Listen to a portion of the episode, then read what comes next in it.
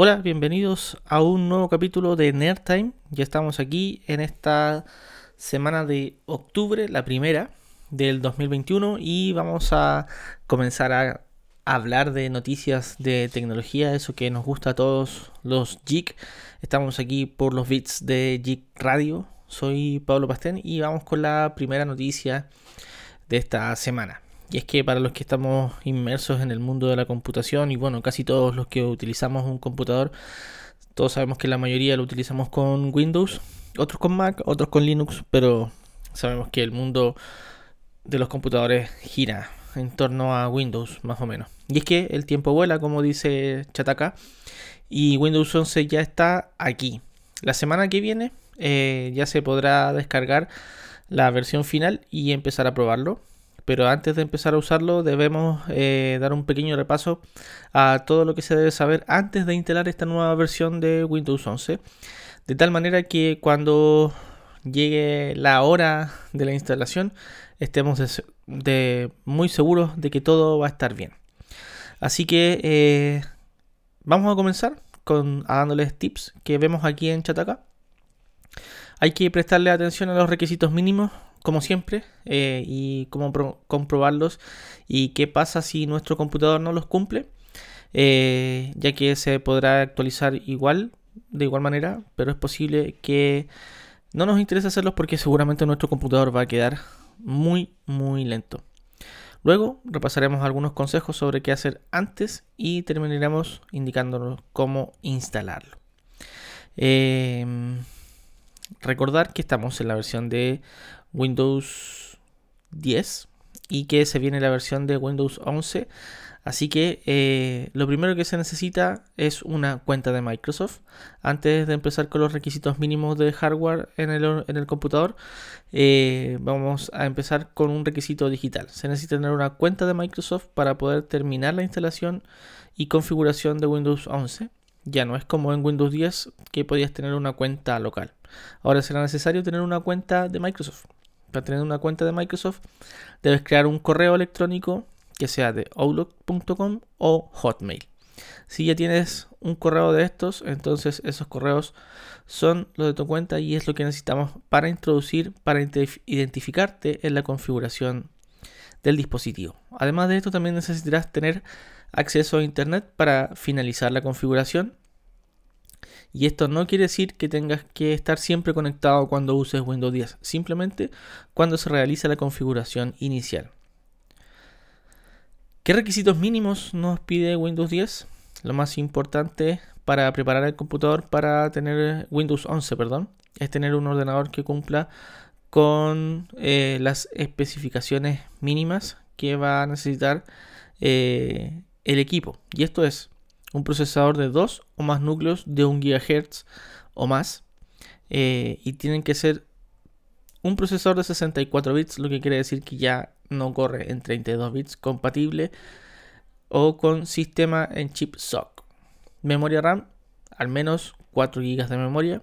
Y de almacenamiento se necesita un mínimo de 64 GB de espacio libre en el disco duro donde se vaya a instalar. Se necesita un ordenador o computador con UFI compatible con SecureBot. También se necesita compatibilidad con el módulo de plataforma segura o el famoso TPM 2.0 que desde el 2016 es obligatorio para el hardware de cualquier computador con Windows. Y una tarjeta gráfica eh, en el caso de que la necesites, bueno, cualquiera para poder proyectar en una pantalla necesita ser compatible con DirectX 12 o posterior y con el controlador WDDM 2.0. Como pantalla necesitamos una pantalla de un mínimo de 9 pulgadas en diagonal con 720p de alta definición y canal de 8 bits por color. Como decíamos, vas a necesitar una cuenta de Microsoft y necesitarás estar conectado a Internet para la configuración inicial y cualquier actualización. Con respecto a los cambios que te hemos comentado que ha habido en comparación con Windows 10, necesitarás 4 GB de RAM en vez de 1 o 2 respecto de la versión anterior.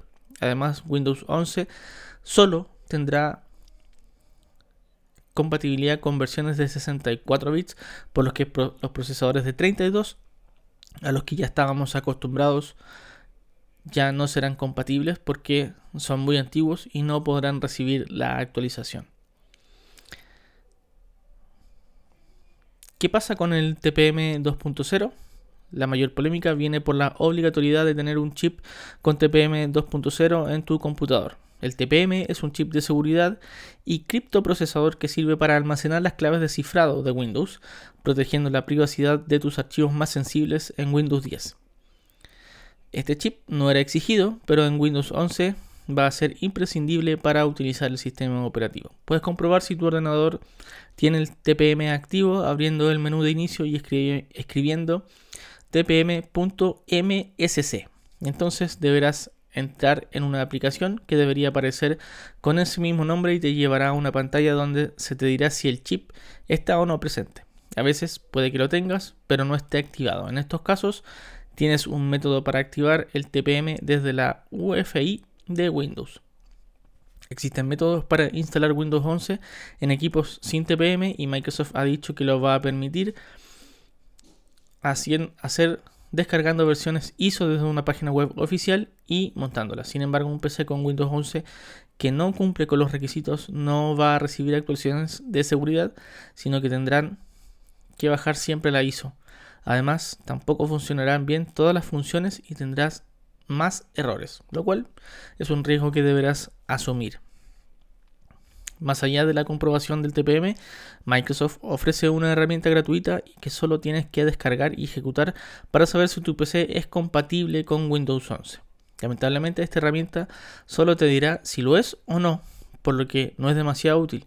En el caso de que quieras saber también el por qué, la puedes descargar desde la página web de Microsoft. Afortunadamente existe otro método para saber detalladamente por qué tu ordenador no es compatible con Windows 11 otra aplicación que sí, que sí te dice los requisitos que no cumples. Es una aplicación de código abierto que eh, puedes dejar, descargar desde internet. Te dejaremos los enlaces en nuestro eh, sitio de mm, geekradio.cl.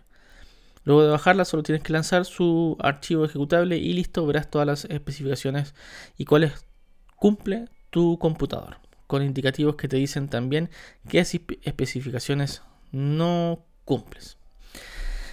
Ojo que como siempre un computador con la última versión del sistema operativo recién salida del horno es un riesgo para tus archivos, para tus procesos diarios. Eh, y la verdad es que por mi parte no recomiendo instalar automáticamente y automáticamente apenas lancen esta mega actualización eh, porque como ya dijimos, eh, el sistema operativo seguramente va a estar muy verde todavía eh, y no va a ser un sistema operativo tan seguro, no en el sentido de seguridad informática de los archivos, sino más bien seguro de no perder nuestra información, de no hacer que el computador funcione normalmente lo más probable es que tengamos muchos fallos, nuestro computador se esté cayendo, no sepamos cómo va a funcionar y eso es un riesgo para nuestro trabajo diario. Así que como consejo esperemos un par de meses para instalar, veamos cómo se comporta, veamos la cantidad de actualizaciones que van saliendo semana a semana eh, y esperemos. Esperemos a ver qué es lo que hace Microsoft antes de hacer de conejillo de indias. Vamos a una pausa, la primera musical, aquí en Nerdtime por gigradio.cl y ya volvemos con más noticias de tecnología.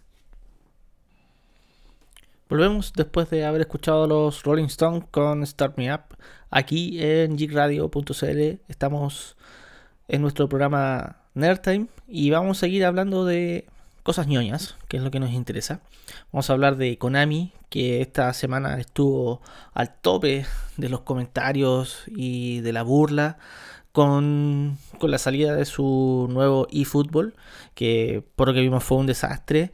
Em, pensando en que también habían trabajado con un Real Engine para, se supone, mejorar la calidad de sus gráficos y ser un poco más realistas, lo que claramente no sucedió y terminaron siendo blanco de burlas y críticas por parte de los jugadores, eh, siendo también calificados como el peor juego disponible en Steam, lo cual hizo bajar claramente los bonos. Eh, de Konami y bueno, tenemos noticias, más noticias sobre ellos. Y es que Konami está trabajando en la renovación de Metal Gear, Silent Hill y Castlevania. Konami está desarrollando nuevos juegos en las franquicias Metal Gear, Castlevania y Silent Hill según Video Games Chrome Cycle.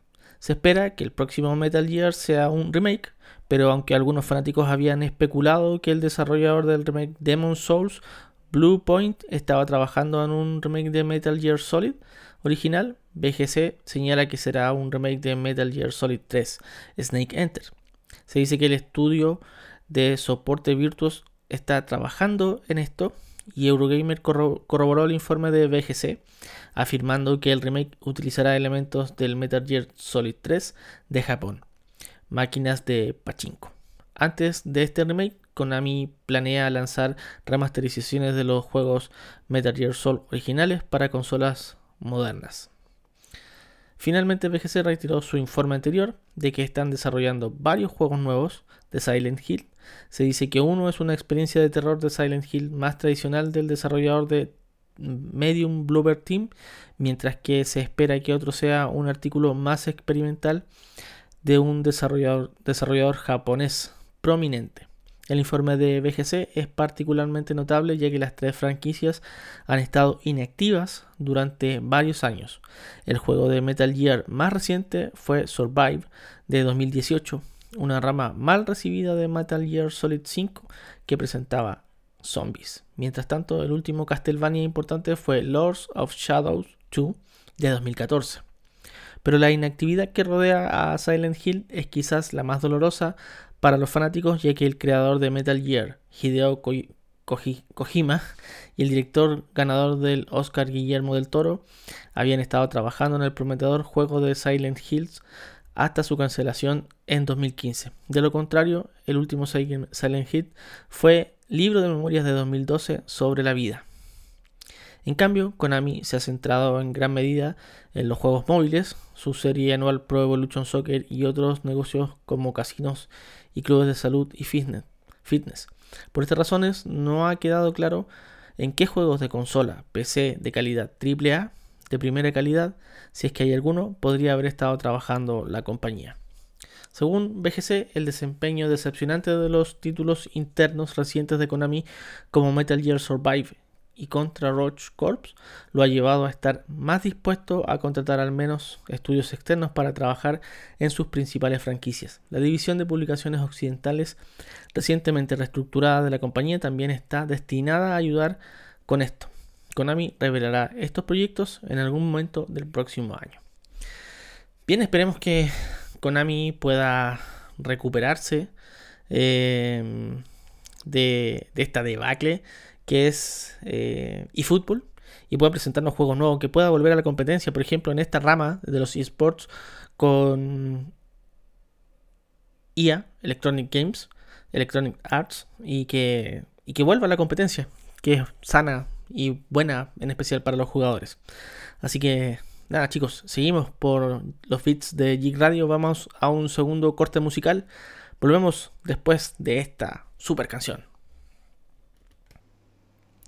Volvemos después de haber escuchado a Oasis y vamos a hablar bien cortito del juego del calamar que está siendo un éxito eh, en Corea, que una operadora de, de internet ha denunciado a Netflix. El juego del calamar va, va, camino a convertirse en una de las series más vistas de la historia de Netflix, eh, no solo en Chile, también en España, en Europa, en Corea del Sur, desde luego, que es su país de origen. Eh, y el éxito es tal que SK Broadband, una de las teleoperadoras del país, ha denunciado a Netflix por cómo su tráfico, su tráfico está creciendo y copando su red, sin pagarle absolutamente nada a cambio. No es la única serie de Netflix que está triunfando, pues recientemente también se ha estrenado DP, una serie que aborda el papel de los desertores en el ejército surcoreano, donde el servicio militar aún es obligatorio y muy duro. Sin embargo, es el juego del calamar el que se ha estrenado más tarde, el que más éxito está cosechando y el que es probable que en septiembre haya hecho, según SK Broadband, que el tráfico de Netflix en su red se multiplique por 24 desde cifras de mayo de 2018. Así, el ancho de banda consumido por la plataforma de streaming ha alcanzado alzas de hasta 1,2 terabytes por segundo. Bastante. ¿eh? YouTube se mantiene por el momento eh, mantiene por el momento el título de la plataforma que más tráfico genera y Netflix es la segunda en el país y según SK Broadband son las dos únicas que no están pagando por poder utilizar su red, a diferencia de lo que hace Amazon, Apple y Facebook. Desde 2018, según SK, Netflix usó una línea suya dedicada para servir contenidos desde servidores situados en Japón y Hong Kong. impresionante, impresionante. Eh, Netflix argumenta que su papel es crear contenido y distribuirlo en sus clientes y que no debería pagar por la entrega de datos en redes por lo que por las que ya pagan los usuarios. Pienso exactamente lo mismo. El Tribunal del Distrito Central de Seúl falló en contra de Netflix, aduciendo que SK garantiza un servicio proporcional a un costo que es razonable que Netflix dé algo a cambio. La empresa estadounidense apeló mientras que SK estimaba que solo por el 2020 le debían 22,9 millones de dólares. Kim Sang-hee, una parlamentaria del partido de gobierno, afirma que el tráfico de los contenidos servidos por proveedores extranjeros ha alcanzado un 78,5% del total de la red frente a un 73,1% del año anterior. Es evidente que YouTube y Netflix no solo se usan mucho allí, sino que van por mucho más. Bien muchachos, vamos a una canción más y luego los dejo con una breve pausa comercial. Ya volvemos con más Nerdtime aquí en geekradio.cl de producto de la empresa y también ha desvelado varios detalles y secretos internos desconocidos hasta ahora. Frances Huguen tiene 37 años, es científica de datos, licenciada en ingeniería informática y con un magíster en negocios de Harvard. Ha trabajado para empresas como Google y Pinterest con experiencia dentro del sector. Dice la exdirectiva que ha estado en otras redes sociales y lo que ha visto en Facebook es sustancialmente peor en que todo lo que ha visto antes en otras plataformas. Huguen confirma lo que Facebook niega. Aunque mucho se habla de que Facebook va influyendo negativamente en diferentes aspectos de la sociedad por las informaciones que nos envía de forma constante, con los documentos filtrados por Huggins se confirma que Mark Zuckerberg y su plantilla también lo saben, aunque lo nieguen. Esto ha puesto a la red social en el ojo del huracán. Aunque la denunciante de Facebook dice que la compañía incentiva el contenido que enfada, polarizante y divisivo, Curiosamente, Tim Cook, CEO de Apple, ya habló de esto. Según Cook, estas redes priorizan las teorías conspirativas y la incitación a la violencia porque son temas que hacen participar a más personas en esas conversaciones. De este modo, las empresas que gestionan estas plataformas sociales tienen la oportunidad de recopilar más información personal de la ciudadanía y así tienen más datos para vender. Es algo que ya sabíamos, que suponíamos, pero que eh, no habíamos querido asumir, por así decirlo. Frances Hugen ha dicho en una entrevista que lo que vio en Facebook una y otra vez fue que había conflictos de interés entre lo que era bueno para el público y lo que era bueno para Facebook. Y Facebook optó siempre por, siempre por optimizar sus propios intereses, que es ganar más dinero. Por otro lado, dice que estudios internos muestran que la empresa está mintiendo al público acerca de los avances significativos contra el odio, la violencia y la discriminación. Y también la desinformación. Uno de los estudios de Facebook realizado este año, cuya información ha sido ahora revelada por Hugen, concluye que se estima que la empresa ha conseguido, conseguido atacar el odio en las plataformas solamente entre un 3 y un 5% de lo que hay en total.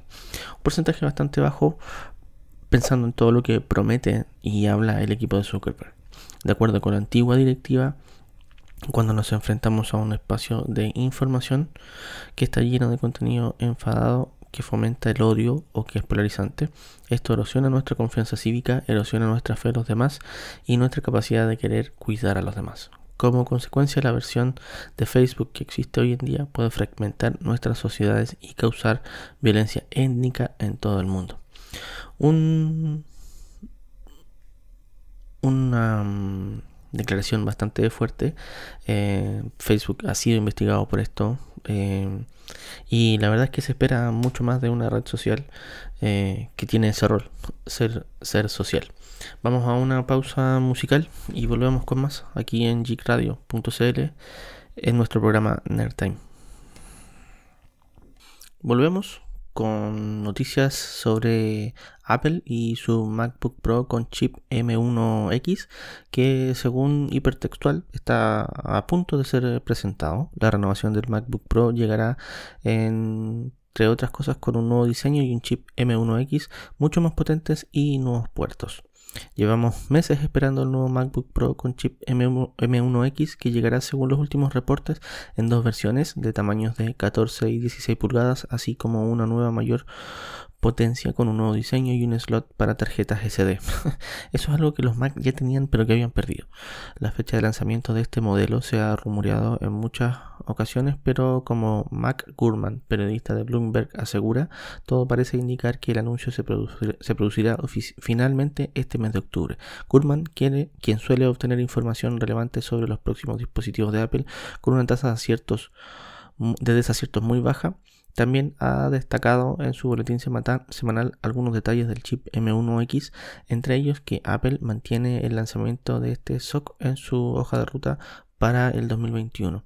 Los primeros modelos en llegar con este componente además serán los mencionados MacBook Pro que se lanzarán el próximo mes, así como un nuevo Mac Mini, el cual podría anunciarse en cualquier momento. El periodista de Bloomberg hace mención a la costumbre de Apple por anunciar nuevos modelos de Mac durante octubre. Apple normalmente realiza sus presentaciones importantes de Mac en octubre, así que estén atentos, sugiere. Por tanto, el anuncio de los nuevos MacBook Pro con chip M1X podría ser durante este mes de octubre, mientras que la salida a la venta podría ubicarse en noviembre. Gurman también ha ofrecido nuevos detalles del chip M1X que llegará con los MacBook Pro de 14 y 16 pulgadas. Destaca que Apple ha trabajado en dos versiones, ambas. En ambas la CPU estará compuesta por 10 núcleos, 8 de alto rendimiento y 2 de alta eficiencia. Se diferenciarían por lo tanto en la GPU con 16 y 32 núcleos. Se desconoce si será posible configurar la potencia gráfica en ambas versiones de los MacBook Pro con M1X o únicamente será el modelo de 16 pulgadas el que llegará con una GPU de hasta 32 núcleos. Los últimos rumores, recordemos, auguran un MacBook Pro con un M1X con un nuevo diseño de bordes planos, sin touch bar y sin MagSafe, como una de las características más destacadas.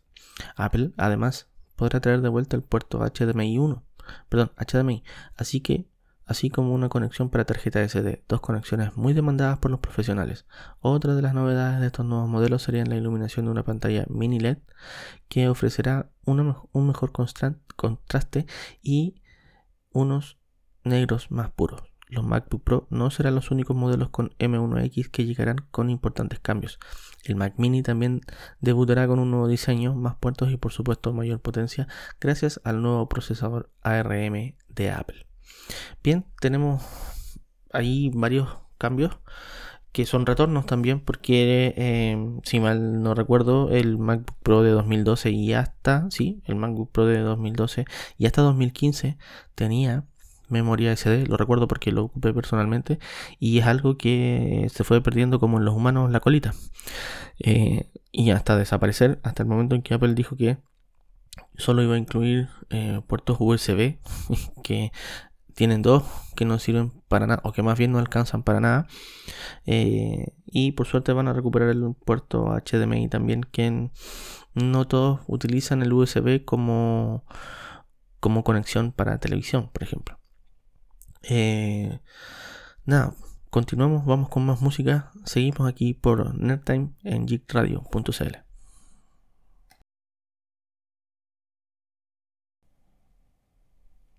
Bien, pasaba la ley por aquí por gigradio.cl y les contamos que El Salvador ha comenzado a minar bitcoins usando energía de los volcanes y ha conseguido minar unos 200 euros. Aproximadamente un mes ha pasado desde que El Salvador declaró el Bitcoin como moneda de curso legal con el escepticismo de los salvadoreños respecto a la medida. El presidente Nayib Bukele no se detuvo ahí y sino que ha buscado garantizar la estabilidad del país usando la moneda, adquiriendo más Bitcoins o formas de minarlo y aprovechando la actividad volcánica de la zona anunciaron que utilizarían su energía para minar Bitcoins. Dicho y hecho. Según ha anunciado el propio presidente en Twitter, estos días finalmente están consiguiendo minar bitcoins utilizando energía geotérmica.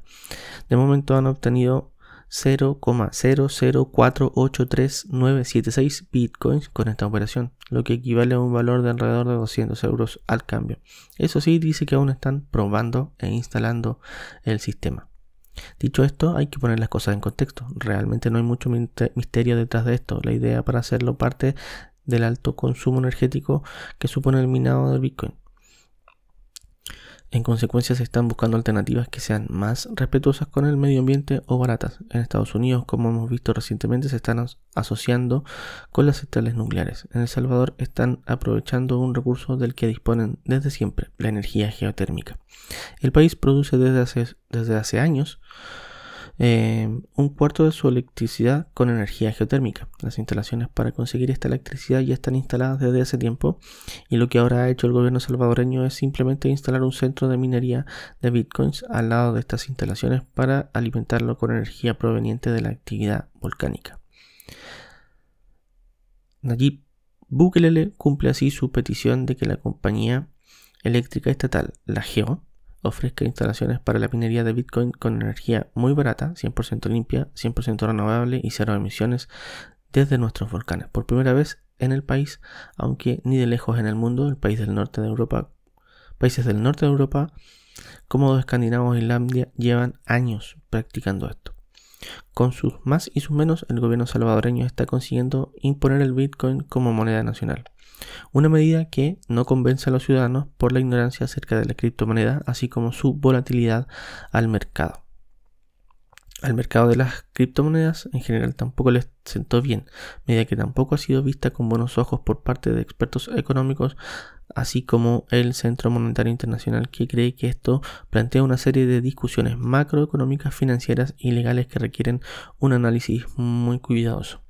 Bueno, me parece que es un tema que podríamos tratar más adelante con Mauricio en Sin Interés, programa que va dos veces por semana, los días miércoles es uno de ellos. Eh, de por qué los, las criptomonedas están fluctuando tanto eh, y de por qué eh, nos les ha afectado tanto de, que El Salvador haya, la haya tomado como moneda de, curso legal. continuamos con más música con más canciones aquí en geekradio.cl. Bien, estamos de vuelta para contarles que hemos llegado al final de este capítulo de Nerd Time. Em, les damos las gracias por habernos acompañado en este día lunes y nos despedimos no sin antes decirle que hoy a partir de las 12 del día tenemos un nuevo nuevo programa, Revolución Artificial, un programa en donde se hablará de ciencias aplicadas y a temas muy interesantes desde, desde, el punto de vista de la ciencia. Así que los esperamos eh, para que nos sigan por los bits de Geek Radio. Recuerden, hoy y todos los días entre las 12 y la 1 de la tarde, Revolución Artificial. Yo los dejo me despido hasta el día miércoles, en donde tendremos un capítulo de Nerd Time por la mañana y un capítulo por la tarde de Code Lovers para aquellos que gustan de la informática. Recuerden de seguirnos eh, por redes sociales en Radio CL, en Instagram, Facebook, Twitter y nada. Esperamos sus comentarios eh, y su buena onda. Los dejamos Vamos con una corta pausa comercial y ya seguimos con más música por las ondas de Bit Radio, de Geek Radio, perdón. Un saludo, nos vemos. Chau, chau.